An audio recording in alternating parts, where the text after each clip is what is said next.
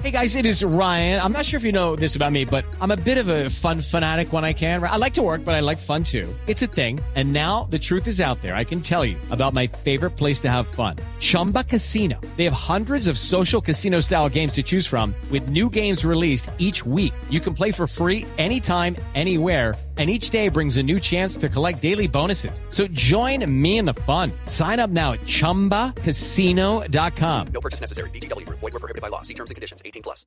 Está hablando en estos momentos, Eduardo, el presidente Duque, dando unas declaraciones desde Qatar. Hemos prestado toda esta colaboración frente a la cual le he pedido al señor fiscal y al señor ministro de Defensa que cuenten hallazgos detrás de esa situación y que también anuncien unas medidas que serán adoptadas para que se llegue al fondo de la verdad y que se haga la justicia que corresponda.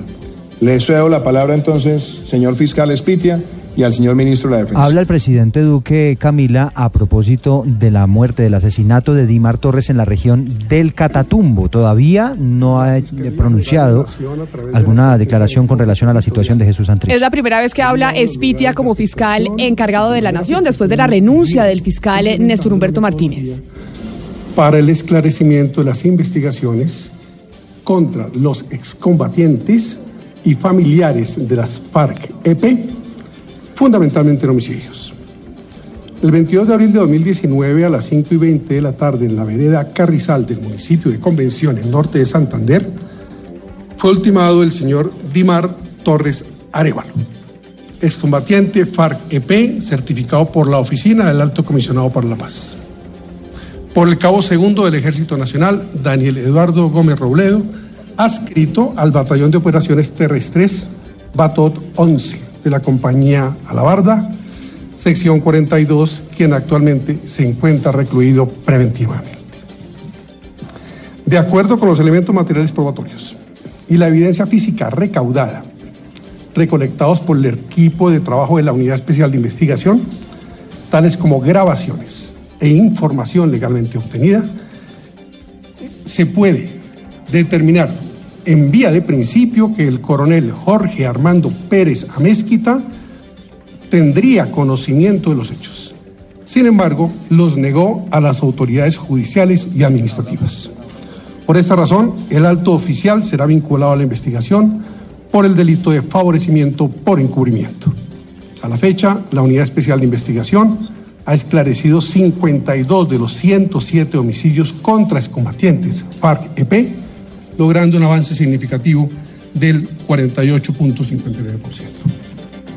Recordemos que el ministro de la Defensa, que en estos momentos toma la palabra, en su momento reconoció y avaló la declaración del coronel. Cero tolerancia. Ahí está el ministro de la Defensa.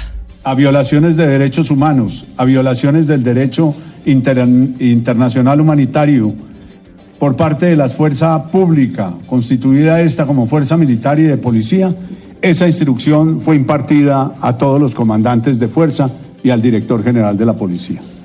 Desde ese momento, en la medida en que haya una circunstancia que amerite la denuncia ante la Fiscalía General de la Nación o ante cualquier otra autoridad competente, hemos dado cumplimiento a esa instrucción suya, señor presidente. Desde el momento en que ocurrió el homicidio del señor Dimar Torres, la fuerza pública ha prestado a la Fiscalía General de la Nación toda la colaboración, tanto logística como probatoria, para que adelante su investigación hasta las últimas consecuencias. Y reiteramos aquí que continuaremos con esa política. Que Habla el eh, ministro Guillermo de Botero, el ministro de la Defensa, que precisamente lo citaron o lo iban a citar a un debate de moción de censura por el caso de Dimar Torres, por avalar la versión del coronel Armando Pérez en su momento. Esto de la moción de censura básicamente es sacarlo del cargo vía Congreso por el asesinato de Dimar Torres y las inconsistencias en la versión inicial que había entregado el ministro Botero a los medios de comunicación. Y la noticia es muy grave, Camila, porque lo que se está diciendo y las evidencias que tiene la Fiscalía es que eventualmente el coronel Jorge Armando Pérez, que es el hombre que comanda toda esa región del Catatumbo eh, en la policía y en el ejército, pues precisamente habría tenido algún conocimiento de lo que ocurrió con ese asesinato. Y acuérdese, Camila, que estamos en medio de una información delicada que habla de la posibilidad de que hayan reaparecido eventualmente los falsos positivos. Habla de nuevo el presidente Iván Duque dando declaraciones desde Qatar. Una grave violación a los derechos humanos o al derecho internacional humanitario. En este sentido, le agradezco a la Fiscalía avanzar en las investigaciones y como lo he dicho, acá tenemos que llegar al fondo de la responsabilidad. Aquí hay un avance importante y seguiremos trabajando en esta cooperación armónica para que se haga justicia en este caso y frente a cualquier conducta que lo amerite. Muchas gracias. Gracias, presidente. El presidente Duque no se no hace referencia al tema de la conmoción interior, a la extradición de, de Santrich, ni tampoco a la situación eh, de salud del exguerrillero de las FARC, porque esa es otra de las, noticias, de que, las están noticias en que están en exactamente. desarrollo y que la gente estaba esperando que el presidente se pronunciara al respecto, Eduardo.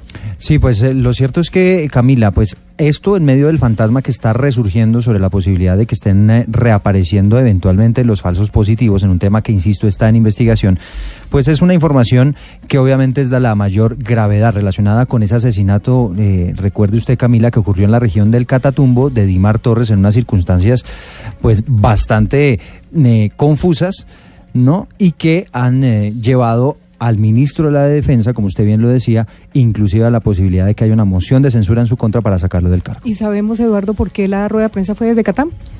Porque el presidente eh, tiene un viaje. Entonces, esa es la razón por la cual el presidente se pronunció y estuvo reunido allí eh, con el fiscal general de la Nación en eh, la base militar de Catán.